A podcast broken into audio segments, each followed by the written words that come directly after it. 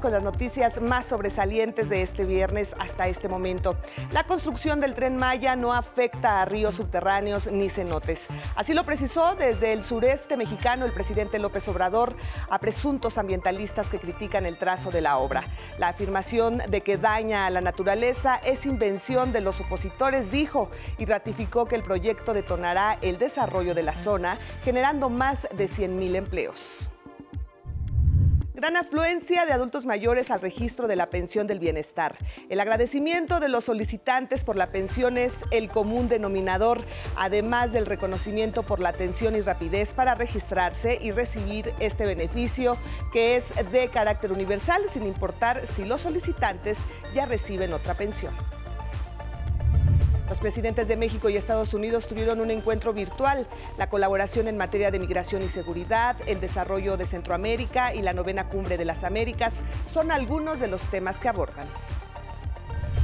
Una excelente noticia para los pequeños. Mañana, 30 de abril, 11 niñas y niños les tiene una sorpresa, ya que se presentarán en concierto los personajes Alan, Lucy, Staff, Nora, Memo, Lupita y Don Gile. La cita es este sábado a las 12 horas en el Complejo Cultural Los Pinos y la entrada es totalmente libre.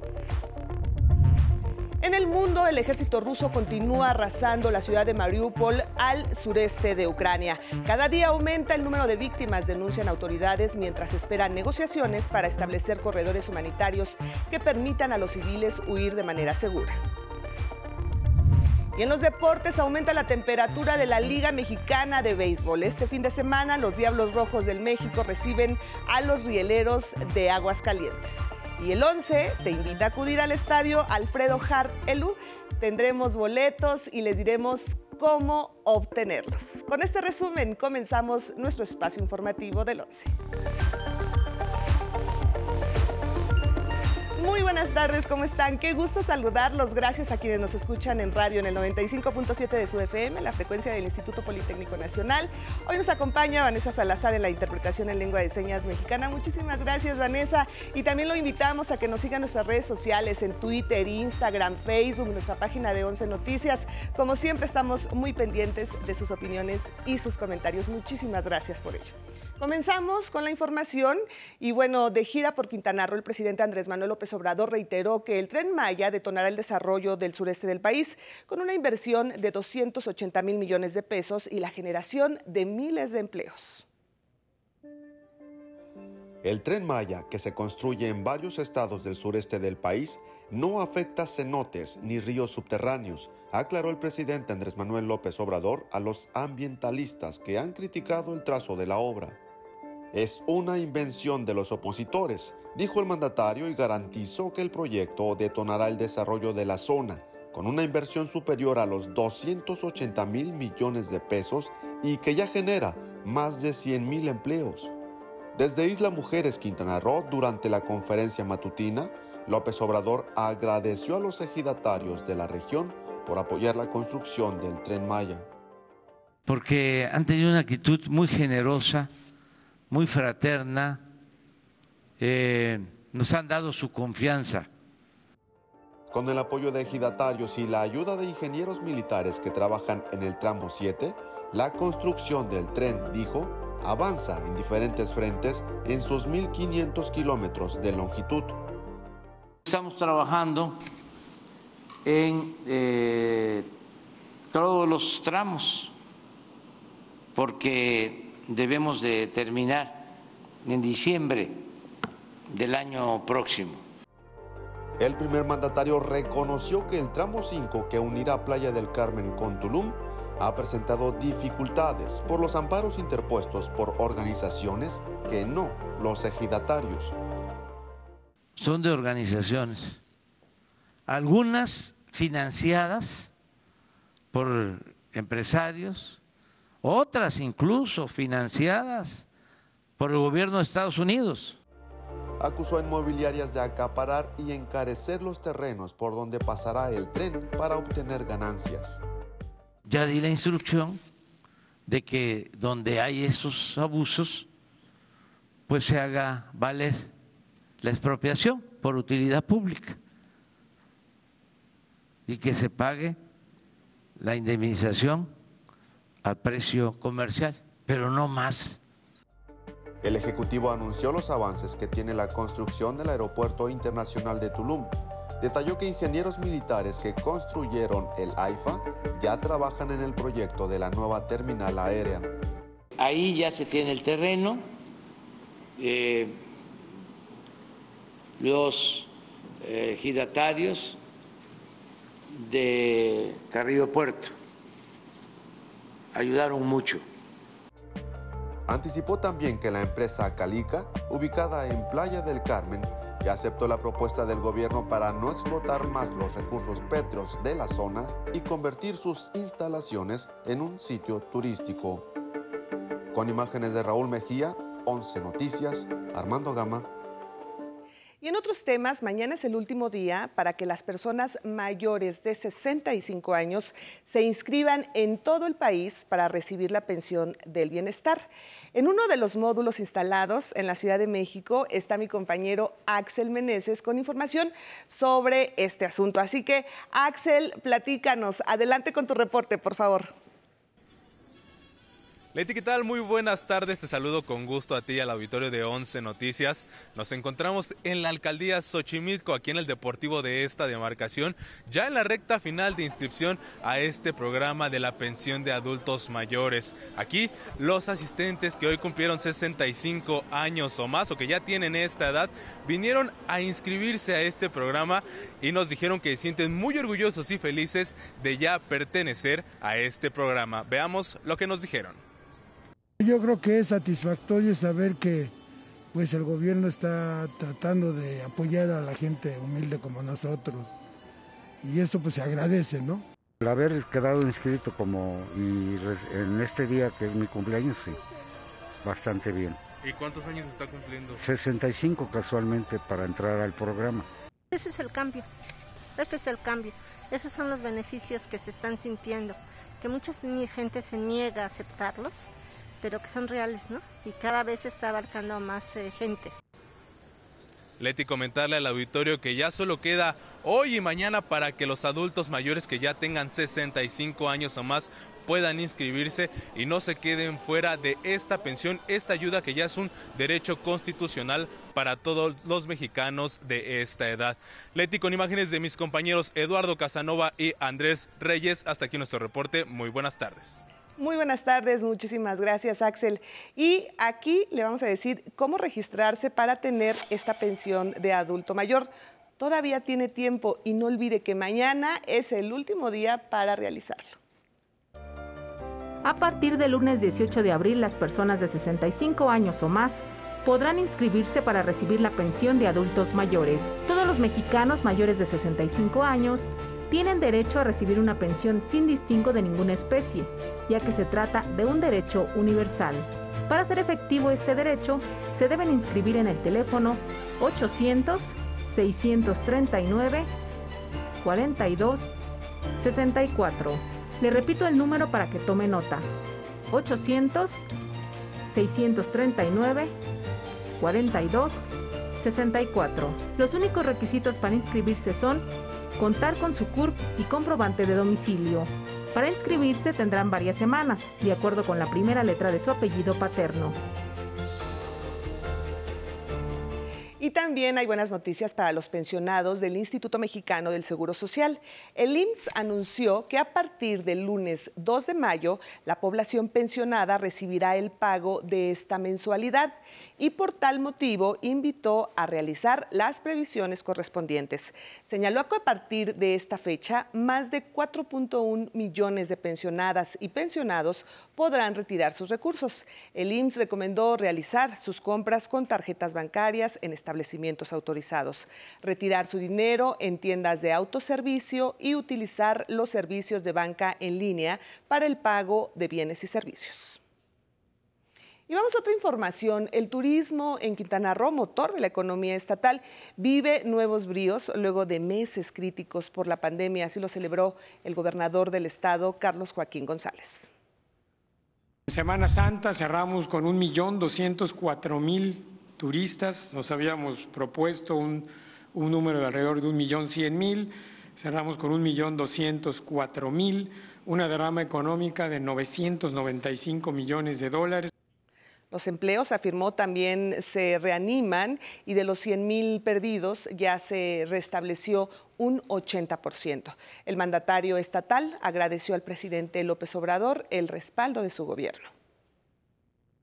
En todo el sureste hay más oportunidades de trabajo y para llevar más visitantes al Caribe mexicano, la Operación Sargazo de la Marina ha desplegado 328 elementos, 34 buques y 5 aeronaves para retirar más de 9 mil toneladas de esta alga. Los trabajos se intensificarán, pues esperan que arriben, mire usted, 32 mil toneladas más. Y la situación actual sí podemos decir que es alarmante. Eh, se ubica en una categoría 8 que corresponde a una denominación de excesivo el sargazo que pudiese llegar. La incidencia delictiva también disminuye en Quintana Roo y el único ilícito que registra tendencia alcista es la trata. Y en más información nacional, detiene actividades la planta cementera de Cruz Azul luego de la violencia de esta semana por el control de la cooperativa.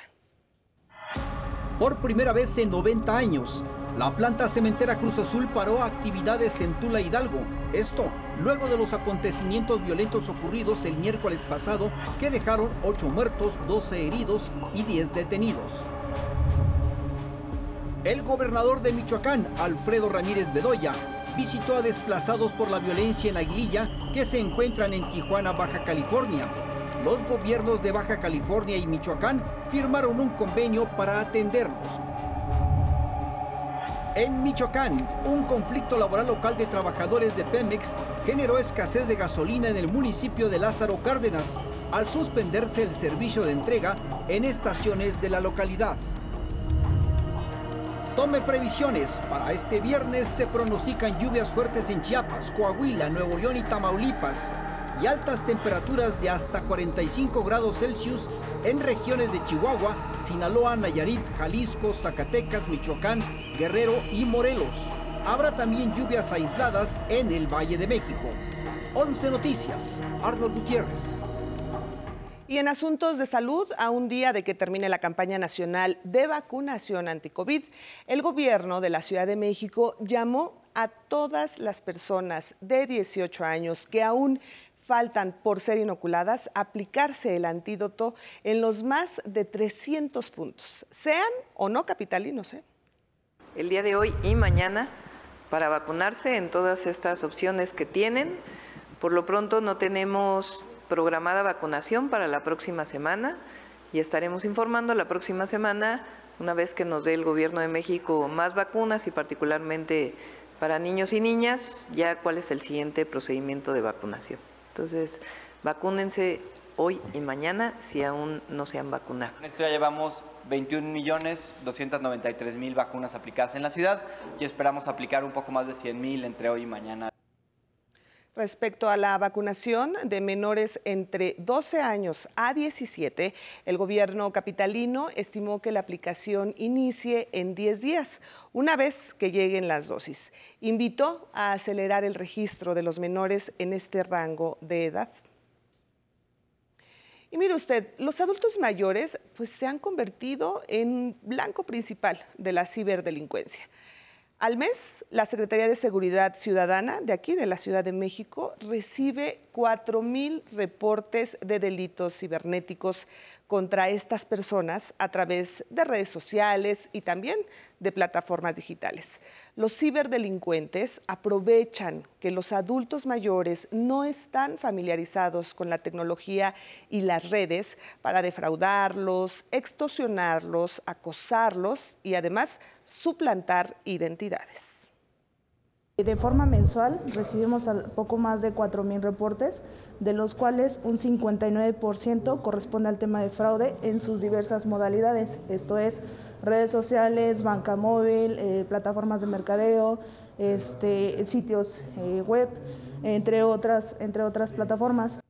La Policía Cibernética Capitalina emitió una alerta y hace un llamado y hay que poner mucha atención también las, los familiares que convivimos con adultos mayores para reportar este tipo de crímenes en las redes de la Secretaría de Seguridad Ciudadana. Justo en este momento aparecen los teléfonos y las redes sociales. Y en nuestra relación con el vecino del norte, le confió que los presidentes de México, Andrés Manuel López Obrador, y de Estados Unidos, Joe Biden, sostuvieron este mediodía un encuentro de manera virtual. Entre los temas que ambos mandatarios pusieron sobre la mesa estuvieron la novena cumbre de las Américas a realizarse en California en junio próximo, el trabajo conjunto en materia de migración, el entendimiento bicentenario y el desarrollo en Centroamérica. Además, la competitividad, crecimiento económico, seguridad y energía, además de la cooperación bilateral.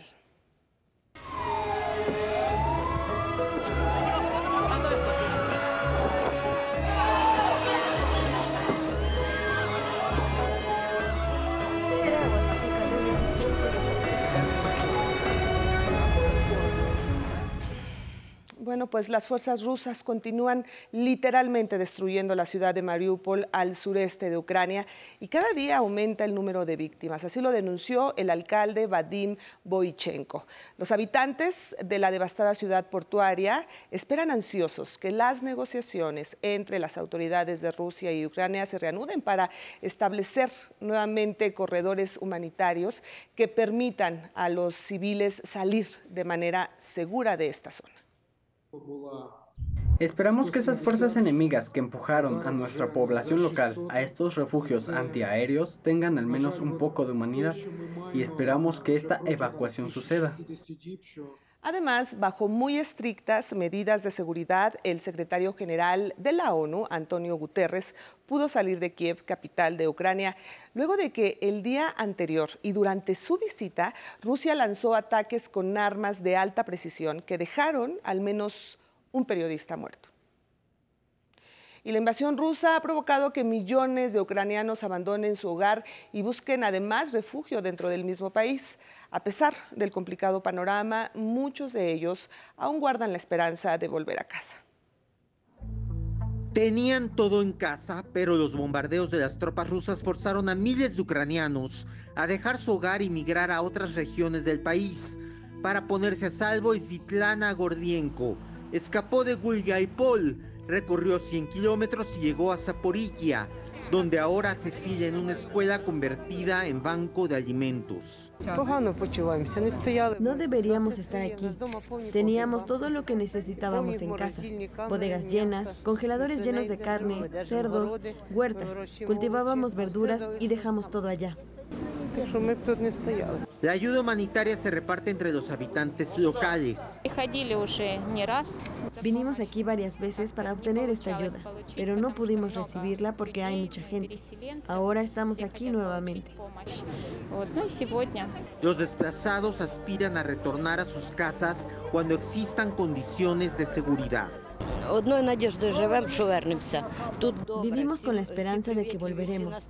Aquí está bien, todo el mundo es amable, todo el mundo nos apoya y hace que nuestros corazones sientan el dolor aún más. Estima ACNUR que tras la invasión rusa a Ucrania, más de 7 millones de personas se convirtieron en desplazados internos. La ONU demandó a la comunidad internacional donar 1.100 millones de dólares para asistir a más de 15 millones de personas. 11 Noticias, Federico Campbell Peña. Y en otra información internacional, imágenes satelitales tomadas sobre Corea del Norte revelan un aumento de actividad en el centro de pruebas nucleares de ese país. Las fotografías ya fueron analizadas e interpretadas por expertos del Centro de Estudios Estratégicos e Internacionales de Estados Unidos, quienes advirtieron que los movimientos en la zona son una muestra de que Norcorea se prepara para la realización de una nueva prueba atómica. Recientemente, el pasado 17 de abril, el gobierno de ese país probó con éxito una nueva arma táctica teledirigida. Y hace unos momentos el presidente López Obrador publicó en redes sociales sus ideas en torno a la conversación telefónica que sostuviera con el presidente de Estados Unidos, Joe Biden.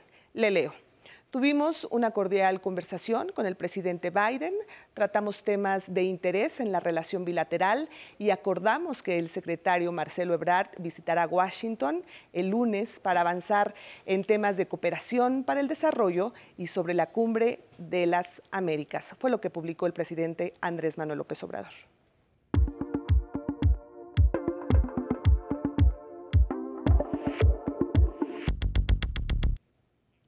Y ahora vamos a los temas deportivos. Ya está listo Samuel Estrada. ¿Cómo estás, Samuel? ¿Nos tiene sorpresas? Leti, muy bien, tenemos sorpresas. Buenas tardes. Comenzamos. Los Diablos Rojos continúan recibiendo a su afición en casa para la temporada 2022 de la Liga Mexicana de Béisbol. El 11 te invita a disfrutar en compañía de tus familiares o amigos los partidos en el Estadio Alfredo Harpelú. Si quieres asistir a alguno de los juegos de este fin de semana, esta noche, sábado o domingo en la serie que jugarán ante los rieleros de Aguascalientes, comunícate a nuestro centro de atención telefónica al número 5551 6640 00. En el fútbol, la Liga MX llega al final de la temporada regular. Esta noche arranca la jornada 17 del torneo mexicano, última de una campaña que mostró que este deporte está sumergido en la violencia y en el bajo rendimiento de los clubes, ya que fueron despedidos la mitad de los entrenadores y los directores técnicos en este torneo volátil, en el que el último lugar de la tabla por algunas jornadas hoy aspira al título. Esta noche abren el telón Necaxa contra Guadalajara y Mazatlán frente al Puebla. Y mire, esta noche por el 66 aniversario de la Arena México se entregará la Copa Bobby Bonales a cuatro gladiadores, nacionales. Así lo explica Daniel Aceves, único medallista olímpico de México en lucha greco-romana en los Juegos Olímpicos de Los Ángeles 84, hijo del legendario Bobby Bonales. Se entrega la Copa Bobby Bonales a cuatro grandes exponentes, a Místico, a Dragoncito, a Dalis y también a Panterita del Rin. Es un evento majestuoso en torno a esta conmemoración, pero también en honor a aquellas grandes glorias del deporte del pancracio que han hecho que la lucha libre mexicana sea una de las mejores del mundo. En más, la delegación mexicana que competirá en los Juegos Sordolímpicos 2022 fue abanderada en las instalaciones del Centro Nacional de Alto Rendimiento en la Ciudad de México. La integran 45 atletas y nos representarán del 1 al 5 de mayo en Caixas do Sul, en Brasil. Hablemos de la NFL. Anoche inició el draft 2022 del emparrillado norteamericano. Los Steelers reclutaron a Kenny Pickett, tras el retiro de Ben Roethlisberger. Por otra parte, los gigantes de Nueva York se hicieron del tackle defensivo de Alabama, Evan Neal. Esta noche se llevará a cabo la segunda ronda de selección. Y también esta noche en la categoría intermedia de la ONEFA, los Cheyennes del Instituto Politécnico Nacional visitan a los auténticos Tigrenes en el Estadio Gaspar Más en una de las semifinales. La otra semi chocarán mañana Pumas EU y Pumas Acatlán. Eso es toda la información de los deportes. Muy buenas tardes. Muy buenas tardes, gracias Samuel. Vamos a ver a los Diablos Rojos. Voy a llamar, ¿eh? Muchísimas gracias. Bueno, vamos ahora a la información de los espectáculos. Después de siete años de ausencia, el grupo argentino Enanitos Verdes regresan a México. ¿Dónde se presentarán? Aquí le decimos.